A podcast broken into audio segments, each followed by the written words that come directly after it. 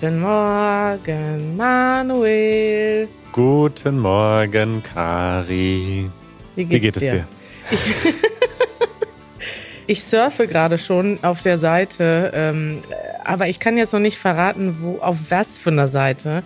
Ähm, wir beschäftigen uns gleich noch mit einem Thema und ähm, deswegen war ich total abgelenkt jetzt, Manuel. Mir geht's gut. Ich hatte ein wunderschönes Wochenende. Ähm, ja, ein gutes, ein gutes Wochenende. Wie war dein Wochenende? Ich habe gehört, dass du viel gearbeitet hast.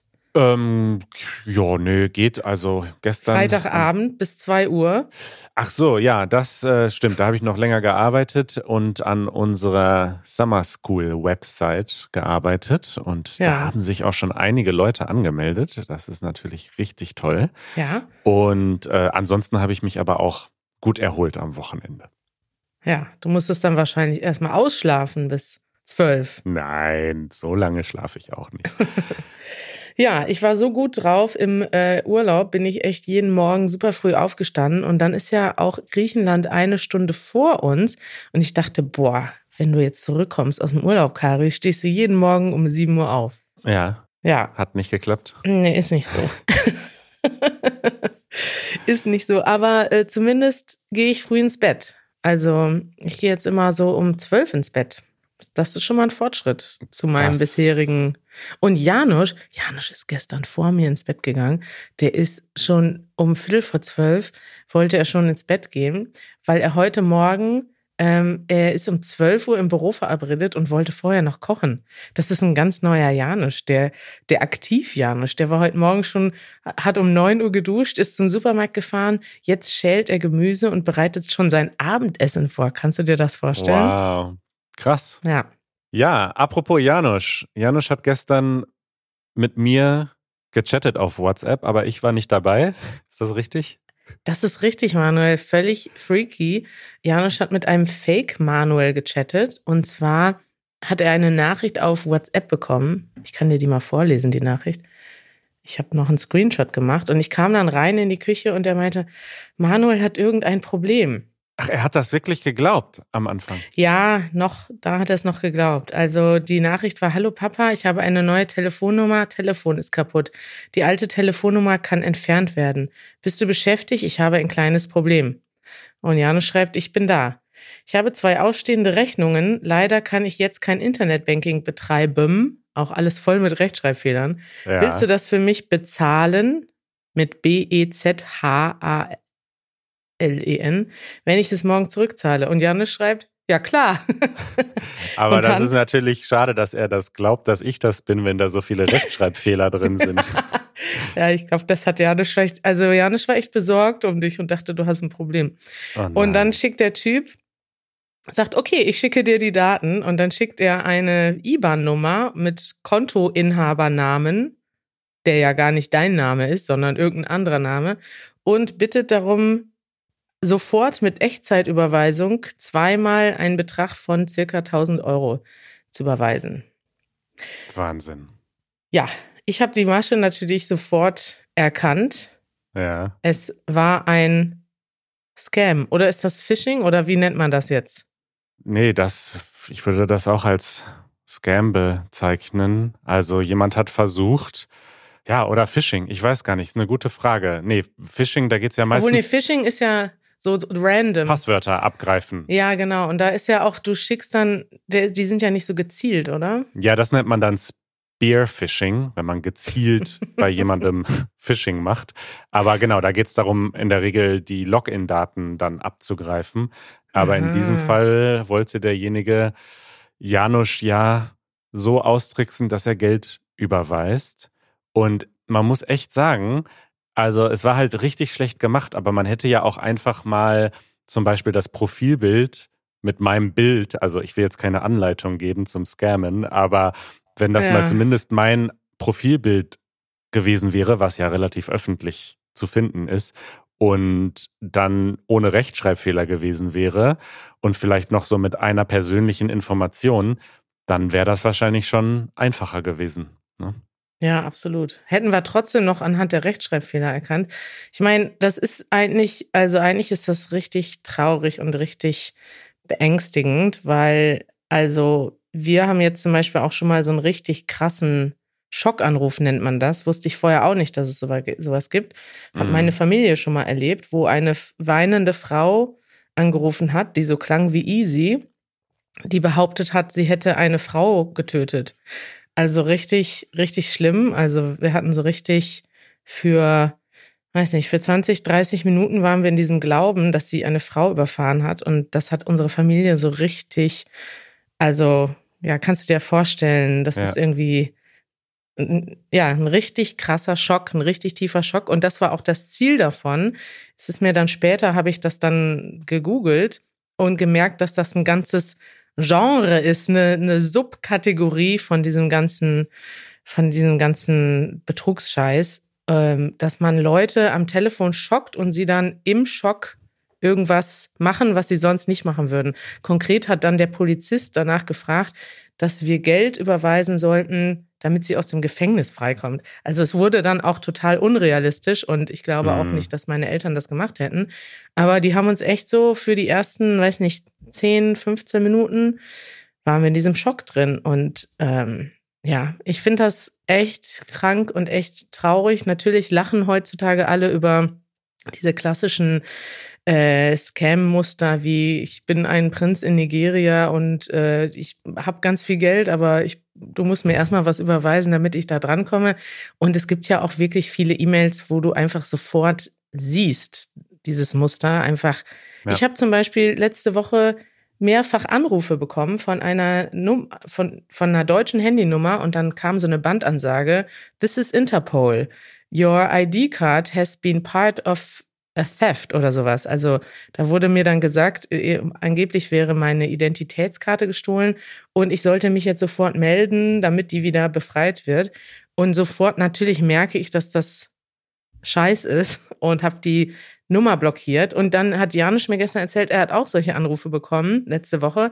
Also solche Sachen passieren offenbar schon die ganze Zeit und wir nehmen das schon gar nicht mehr als Attacke wahr, sondern wir irgendwie ignorieren das so einfach, ne? Und dann kommt dann doch irgendwann mal irgendwas, was, ja, wo man kurz zumindest drauf reinfällt und man merkt irgendwie, wie scheiße die Welt geworden ist und wie vulnerabel man selber ist, einfach dadurch, dass man existiert und eine Telefonnummer hat. Ja. So, Rant Ende. ja, das war ein Rant.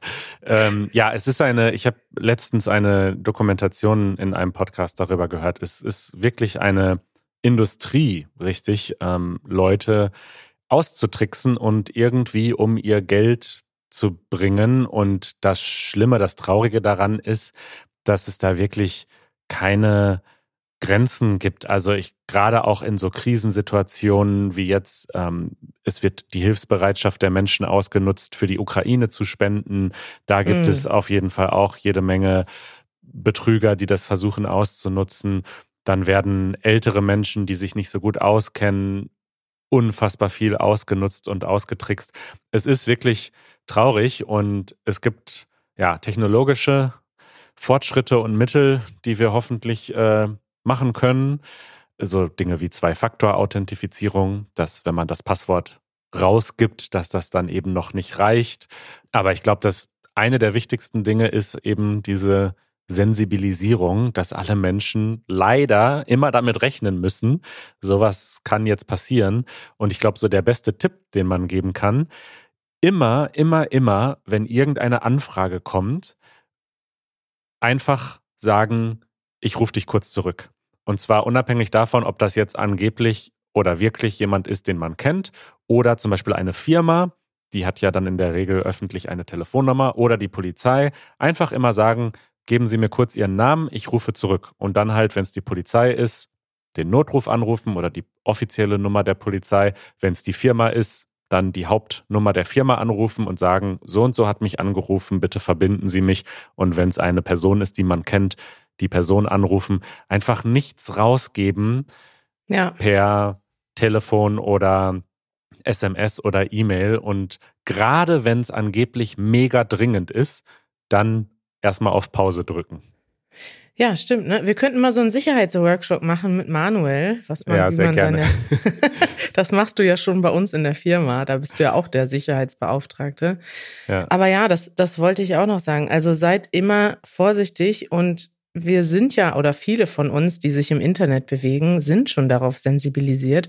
Und es passiert dann trotzdem doch nochmal immer wieder, dass etwas passiert, gerade wenn es unerwartet ist. Also man muss sich echt merken, generell niemals irgendwelche Passwörter rausgeben, Geld an unbekannte Leute überweisen. Und wenn mich jemand anruft, ich gehe zum Beispiel, ich meine, jetzt zum Beispiel haben wir jetzt gerade hier neues Büro gemietet. Ne? Da gehe ich jetzt schon an unbekannte Nummern ran, weil da müssen uns ja auch andere Leute anrufen.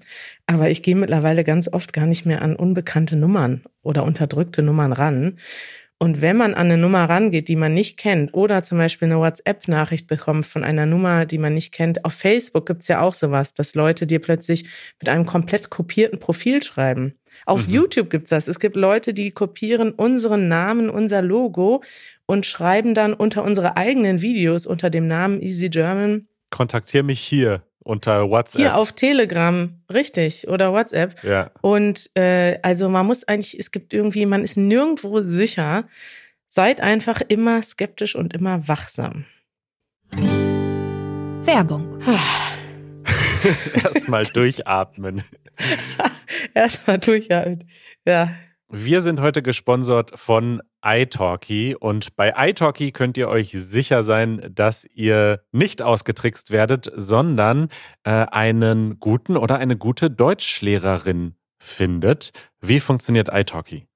Ja, iTalki ist eine Plattform, auf der man sich als Lehrerin oder Lehrer registrieren kann und ihr könnt euch dort als Lernende registrieren und dann werdet ihr zusammengebracht.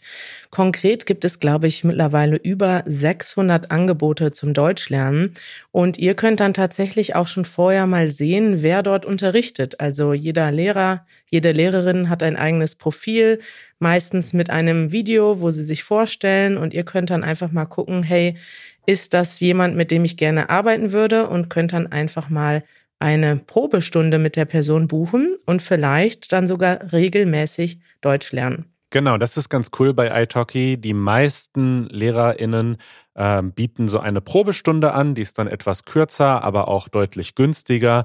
Da kann man erstmal schauen, passt das? Und so habt ihr die Möglichkeit, einfach zu schauen, wer ist denn hier so der Beste für mich oder die Beste? Und ihr könnt es ausprobieren über unseren Link go.italki.com slash easygermanpodcast.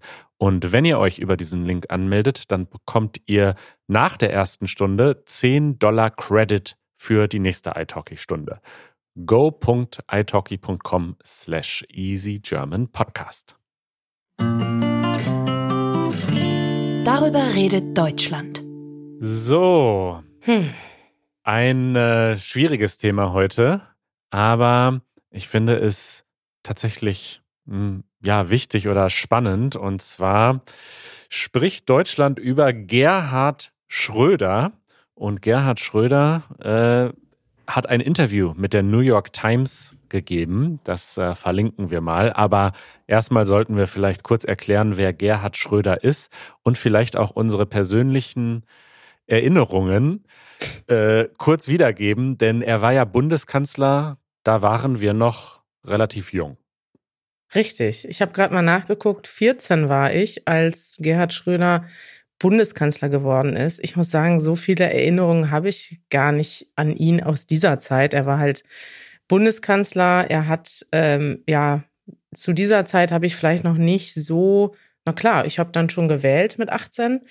Aber auf der anderen Seite, so die wirklichen, was man wirklich mehr verstanden hat, ist dann erst später gekommen, ne? dass man dann gemerkt hat, auch was waren die vielleicht auch schlechten Folgen seiner Politik, wobei wir da jetzt gar nicht so sehr drauf eingehen sollten, denn das eigentliche, wofür Gerhard Schröder heute noch bekannt ist, ist, dass er eine sehr enge Verbindung hat zu Wladimir Putin und dafür sehr stark in der Kritik steht. Genau. Und das Zweite, wofür er bekannt ist, Manuel, ist der Instagram-Account seiner Frau, die darauf immer irgendwelche Quatschfotos postet. Und man muss sagen, dass er so ein bisschen, also abgesehen davon, dass er jetzt sich jetzt völlig falsch verhält und einfach ja im Prinzip äh, ja ein, also äh, abgesehen davon, dass, dass er diese ganze Russland-Connection hat, ist er eigentlich eine Lachnummer in Deutschland mittlerweile geworden. Also er ist, ein, er ist jetzt 78, er ist eigentlich, tritt er nur noch in irgendwelchen zufälligen Instagram-Videos auf, wo er seiner Frau irgendwie erklärt, wie er kocht. Und die Leute, muss ich sagen, lachen meistens über ihn. Genau, also er war acht Jahre Bundeskanzler bis 2005 und also ich habe tatsächlich eine sehr präsente Erinnerung noch und ich finde, die spiegelt so ein bisschen seinen Charakter wieder, den man auch jetzt halt ähm, leider feststellen muss. Und zwar, also er war ja Bundeskanzler ähm, und in der SPD, so wie unser jetziger Bundeskanzler, ähm, direkt vor Angela Merkel. Und nach dieser Wahl, also an dem Wahlabend im September 2005, da gab es diese sogenannte Elefantenrunde. Das haben wir auch bei der letzten Wahl hier schon mal erklärt. Das ist dann ein, eine Fernsehsendung, wo die Top-Kandidaten äh, der verschiedenen Parteien dann sprechen. Und es ging dann da in dieser Runde darum, wer wird jetzt Bundeskanzler? Weil klar war, mit einer Partei allein reicht es nicht. Keine Partei hat die absolute Mehrheit. Es muss eine Koalition geben. Und in dieser Elefantenrunde hat Gerhard Schröder dann erklärt, warum Angela Merkel auf gar keinen Fall Bundeskanzlerin wird und warum er es auf jeden Fall bleiben wird. Und wie wir jetzt wissen, ist das natürlich nicht so passiert. Und mhm. er hat es einfach so unfassbar arrogant vorgetragen. Ich würde das mal kurz vorspielen, ähm, dass ich mich bis heute daran erinnere, wie ich das quasi als doch relativ junger Mensch äh, gesehen habe im Fernsehen. Ich spiele es mal kurz vor. Mhm. Also ich sage Ihnen, glauben Sie im Ernst, dass meine Partei auf ein Gesprächsangebot von Frau Merkel bei dieser Sachlage einginge, indem sie sagt, sie möchte Bundeskanzlerin werden. Ich meine, wir müssen die Kirche doch auch mal im Dorf lassen. Die, Deutschen, die Deutschen, haben doch in der, die Deutschen haben doch in der Kandidatenfrage eindeutig votiert. Das kann man doch nicht ernsthaft bestreiten. Die Deutschen haben keine insofern, Kandidaten, sie haben Parteien insofern gewählt. Seien Sie nicht die CDU, ich doch mehr Zustimmung als Sie. Fragen Sie, ich meine, was fragen Sie mich? Ich sage Ihnen, ich führe Gespräche und ich sage Ihnen heute voraus, die werden erfolgreich sein. Mhm. Wenn Frau Merkel eine Koalition hinkriegt mit der FDP und den Grünen, dann kann ich dagegen nichts sagen. Äh, das werde ich auch nicht tun. Aber sie wird keine Koalition unter ihrer Führung mit meiner Sozialdemokratischen Partei hinkriegen. Das ist eindeutig. Machen Sie sich da gar nichts vor. Da müssen wir die Kirche auch mal im Dorf lassen. Machen Sie sich da gar nichts vor. Ich glaube, der war auch betrunken dort, oder? das kann sein. Also jedenfalls, ja, nicht so ähm, sympathisch. Und dann das, was eben am wenigsten sympathisch war und damals auch wirklich scharf kritisiert wurde, war, dass er 17 Tage, nachdem er nicht mehr Bundeskanzler war, also nachdem er aus dem Amt des Bundeskanzlers ausgeschieden ist, dann Lobbyist geworden ist für russisches Gas, mal vereinfacht gesagt. Also er, ist, ja. er, hat dann einen Anruf bekommen von Wladimir Putin und der hat ihm gesagt, hey, wir haben hier ein paar Projekte. Es ging dann eben um Nord Stream 1, also diese Gaspipeline und so weiter, die auch kurz vor, sein, vor dem Ende seiner seiner Kanzlerschaft beendet wurde. Und er hat dann dieses Angebot angenommen und hat im Grunde wenige Wochen nachdem er Bundeskanzler war, angefangen für einen russischen Staatskonzern oder zumindest für einen russischen Konzern zu arbeiten. Das wurde damals scharf kritisiert. Dann hat man da eigentlich lange nicht drüber geredet. Ja, es wurde eigentlich immer äh, kritisiert, einfach weil also an sich schon das scheiße ist, wenn Politiker kurz nach dem Amt und vor allem dann in so einer Position in, als Lobbyisten wechseln. Das ist ja jetzt schon ein paar Mal passiert bei ehemaligen Kanzlern, nicht so oft, er ist, glaube ich, der Einzige, aber bei ehemaligen Ministern auch, die dann plötzlich zwei Monate später Waffenlobbyist sind oder so ja. eine Scheiße. Also das wurde, glaube ich, schon immer kritisiert und auch dauerhaft kritisiert. Und er ist dadurch auch einfach, hat sich sein Image total gewandelt. Also er hatte jetzt nicht ein super positives Image, aber doch also ein gutes Image, würde ich sagen. Und dadurch ist er eigentlich schon bei vielen Leuten ja nicht mehr, also ja, war ja schon nicht mehr gut angesehen und vor allem ist es natürlich auch eine Beschädigung für das Amt irgendwie. Ne? Also wenn ja. du sowas machst, dann Also bisher haben ja zumindest hat ja die deutsche Politik oder auch die deutschen ähm, Regierungen immer einen relativ guten Respekt gehabt, zumindest so in Europa und der Welt. Und wenn man dann so jemanden hat, der dann plötzlich äh, ja Lobbyist wird und dann noch für eine Sache, die sehr kritisch zu sehen ist und aus heutiger Sicht natürlich total verwerflich ist, dann ähm, ja, schadet das auch im Prinzip dem ganzen Land und sowieso seiner Partei, die jetzt so ein Riesenproblem hat, ihn loszuwerden. Richtig. Und normalerweise, ich würde glauben, normalerweise schämt man sich als so ein Lobbyist, der dann krass profitiert, ähm, zumindest ein bisschen und versucht das so ein bisschen, weiß ich nicht, geheim zu halten oder zumindest nicht groß zu machen. Und jetzt gibt eben Schröder ein Interview in der New York Times, in dem er sagt, ich entschuldige mich für gar nichts, ähm, ich habe alles richtig gemacht und ich bin auch weiterhin befreundet mit äh, Wladimir Putin und ähm, ja, also es ist einfach krass. Also er distanziert sich so mehr oder weniger vom Krieg in der Ukraine. Er sagt, das war eine falsche Entscheidung, aber es gibt da noch ein paar Sachen zu klären. Also wirklich, wirklich furchtbar. Ja. Und also das ganze Land kann man eigentlich, würde ich sagen, schämt sich für diesen Mann. Also was, das ist doch unglaublich, dass ein ehemaliger Bundeskanzler so verbandelt ist mit diesem Regime in Russland. Und ja, er sagt ja. dann noch, er vertritt die deutschen Interessen. Also es ist wirklich schwierig. Ich meine, es ist ja ein interessantes Thema generell. Also Deutschland hat sich ja in den letzten Jahren also schon stark bemüht um einen positiven Dialog mit Russland und das, ich meine, aus heutiger Sicht ja. ist da vieles zu, dran zu kritisieren. Aber auf der gleichen Seite, ich habe da ein ganz interessantes Interview letztens zugelesen. Ich habe das aber hier nicht ähm, empfohlen, weil das auf Englisch ist und deshalb keine Deutschlernressource. Aber da, das war ein Interview mit einem amerikanischen Historiker, Timothy Snyder, der das mir so ein bisschen Sachen ganz gut, finde ich, erklärt hat. Also, oder der das so aus amerikanischer Sicht zusammengefasst hat, dass die Deutschen auch eine starke Schuld, also natürlich ein starkes Schuldgefühl haben aufgrund des Zweiten Weltkriegs und dem, was in Russland passiert ist.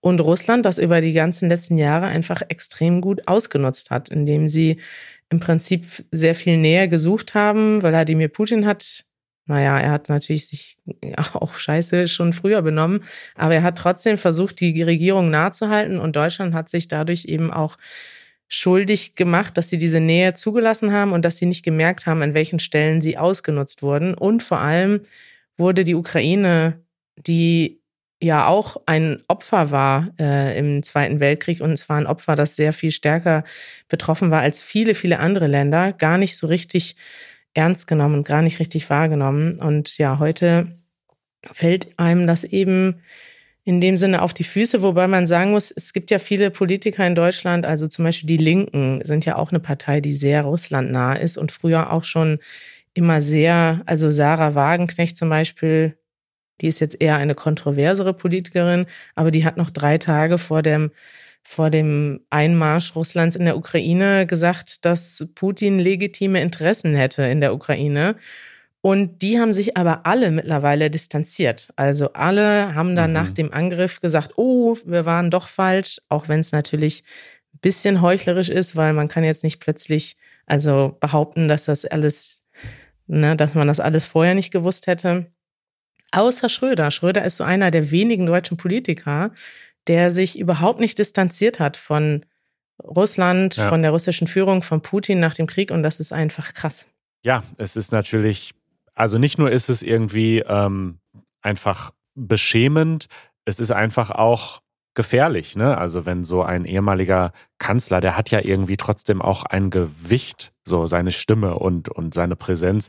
Und wenn der sich so verhält. Also es gibt auch einen Artikel vom Spiegel jetzt, ähm, der sozusagen die Reaktionen auf diesen, auf dieses Times-Interview widerspiegelt und der heißt eine Schande für Deutschland. Also das ist ein Zitat. Es ist ja. einfach eine Schande für Deutschland. Ja. Ja. Ansonsten habe ich noch äh, eine Empfehlung dieses ganze Thema Gas aus Russland, also darum geht es ja im Kern, dass sich Deutschland eben auch wirtschaftlich wahnsinnig abhängig gemacht hat von diesem Gas und wir das eben jetzt weiter beziehen und eben auch weiter beziehen müssen. Erstmal sagen zumindest sehr viele Experten, unter anderem der Chef der Netzagentur, der deutschen Netzagentur, die kümmert sich eben um die Netze, wie das Gasnetz, das Stromnetz, auch das Bahnnetz, auch das Mobilfunknetz. Und ähm, der hat ein Interview in der Lage der Nation gegeben. Ich fand das sehr, sehr spannend. Das ähm, können wir auch nochmal verlinken. Ja, ich finde das ganze Thema ähm, spannend. Ich muss sagen, ich bin natürlich kein Energieexperte. Ich weiß nicht genau, was da los ist. Impulsiv und intuitiv will man natürlich sagen, ey, stell sofort das Gas ab. Ähm, wir wollen bloß nicht weiter irgendwie Russlands Krieg in der Ukraine finanzieren. Und das ist irgendwie ja in jeglicher Hinsicht das Richtige zu tun. Und es hat mich aber, also das war zum Beispiel meine erste Reaktion, dass ich sage, okay, ja. wir können doch besser hier frieren. Und das sagen ja, sagen ja auch viele Leute so auf den Demos und halten so Schildern, Schilder nach oben. Lieber frieren in Deutschland, als ähm, Putin weiter Geld zu schicken. Ja. Und was mich aber so ein bisschen was ich dann interessant fand, dass eben auch die jetzige Regierung, also da gibt es natürlich solche und solche darunter, aber bei den beiden grünen Ministern, also äh, Habeck und Baerbock, habe ich doch zumindest so ein bisschen so ein Vertrauensgefühl oder das Gefühl, dass die ähm, ja doch irgendwie das Gefühl, dass ich denen vertrauen kann. Und nachdem die so ein bisschen erzählt haben, hey, pass mal auf, wenn, wenn wir jetzt wirklich sofort das Gas abstellen, dann gibt es mehrere negative Seiten, nämlich dass wir das unter Umständen nicht durchhalten und es kommt auch zu einer riesigen Wirtschaftskrise in Deutschland. Als erstes denkt man dann so, ja, es ist doch eine Wirtschaftskrise, ist doch egal, wenn man es jetzt mit dem Krieg in der Ukraine vergleicht.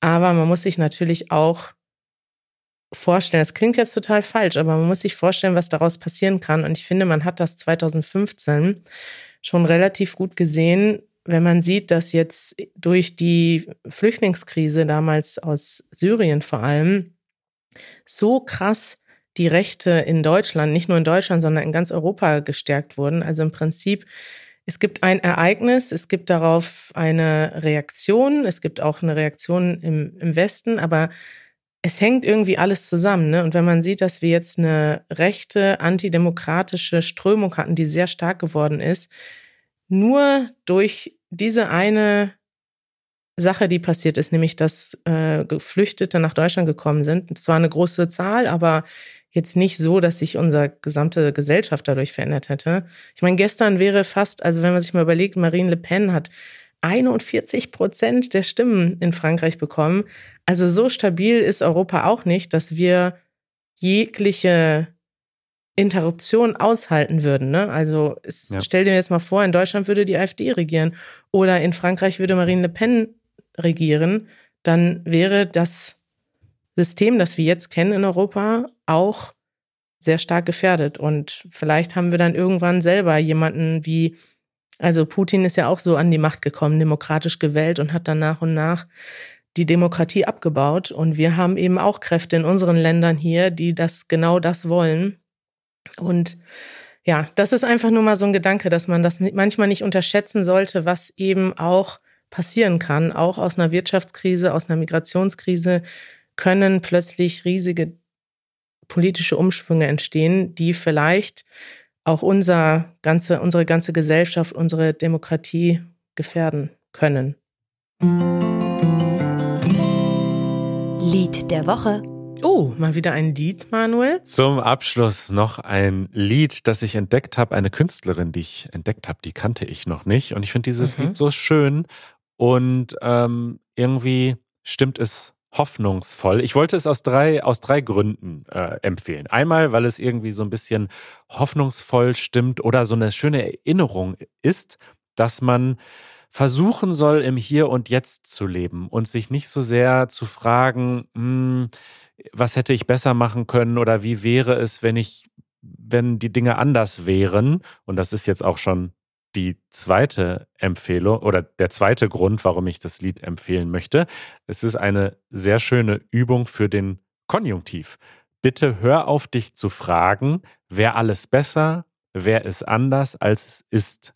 Also wäre alles besser, wäre es anders, als es ist. Das ist äh, der Refrain. Das ist doch ein gutes Beispiel für einen komplizierten Konjunktivsatz, oder? Toll, Manuel, wie du hier Musikempfehlung mit Deutschlernen verknüpfst. Ja. Ja, und der dritte Grund ist, äh, dieses Lied hat so einen Rap-Part von einem deutschen Rapper, den ich auch äh, ja nur so peripher kenne. Der ist Mitglied von den Orsons, die ist, glaube ich, relativ bekannt, die Band. Aber mhm. ich liebe das, wenn so Pop-Songs, also das ist halt so ein Singer-Songwriter-Pop-Song, relativ leicht, dann irgendwann so einen Drop haben und dann so ein Rap-Part kommt. Ich liebe das einfach, wenn Songs das, das haben. Es ist einfach so großartig. Also ähm, ich würde gerne mal eine Playlist machen mit ähm, Liedern, die kein, keine Rap-Lieder sind, aber einen Rap-Part haben. Vielleicht können wir das als kollaboratives Projekt machen oder so. Ich hätte auch ja. eins von Anna Tijoux. Ähm, das hat sogar einen Rap-Part dann in einer anderen Sprache. Das finde ich, glaube ich, ist das Allerbeste. So, du hast einen Song und dann kommt ein Rap-Part in einer anderen Sprache. Ach, Manuel, das ist so süß. Es freut mich total, dass du so, ähm, ja, dass du so begeistert bist, einfach von einer methodischen Sache. Also es geht, ist gar nicht so wichtig, was das, was da im Lied ist, aber der Rap-Part in einem Singer-Songwriter-Song, der gefällt ja. dir. Ich ja. starte jetzt eine Playlist auf Spotify und ich ja. weiß nicht, ob man das so machen kann, dass da alle Songs hinzufügen können. Aber ich guck mal, das wäre doch cool, doch, wenn wir hier so eine gemeinsame, ja, wenn wir so eine gemeinsame Playlist machen würden. Die Frage ist, ob noch irgendwer überhaupt so ein, also ob, ob du vielleicht also die Frage ist, wie Ob ich viele alleine Leute bin? Du meinst, das ist, ich bin der Einzige, der das genial findet? Also ich habe noch nie gehört, dass jemand sagt, egal was, Hauptsache ist es ein Popsong mit einem Rap-Part. Ich sage ja nicht, dass ich nur solche Songs höre, aber ich finde es gut, wenn das so ist. Ich sammle die jetzt. Okay. Das ist mein neues Projekt. Ja, dann, liebe Leute, meldet euch mal bei Manuel. Mein neues Hobby. Manuel sammelt jetzt Popsongs, Popsongs mit Rap-Parts, sammelt Manuel. Und vielleicht schickt genau. ihr ihm einfach mal eure Songs, die ihr habt. Das machen wir so. Ich freue mich. Ich finde, es kann halt manchmal auch nach hinten losgehen, ne? So ein Popsong mit einem Rap-Part. Ja, das stimmt. Also das muss ist, halt schon passen. Das ist jetzt die Frage, ob wir nur die Guten aufnehmen in die Playlist oder alle. Aber man muss sich das ja auch noch anhören dann. Ja, ja, stimmt. Okay, wir filtern. Nur die Guten kommen rein. Ja, Manuel, freut mich, dass du ein neues Hobby gefunden hast. Bis bald. Bis bald, Kari. Ciao. Ciao.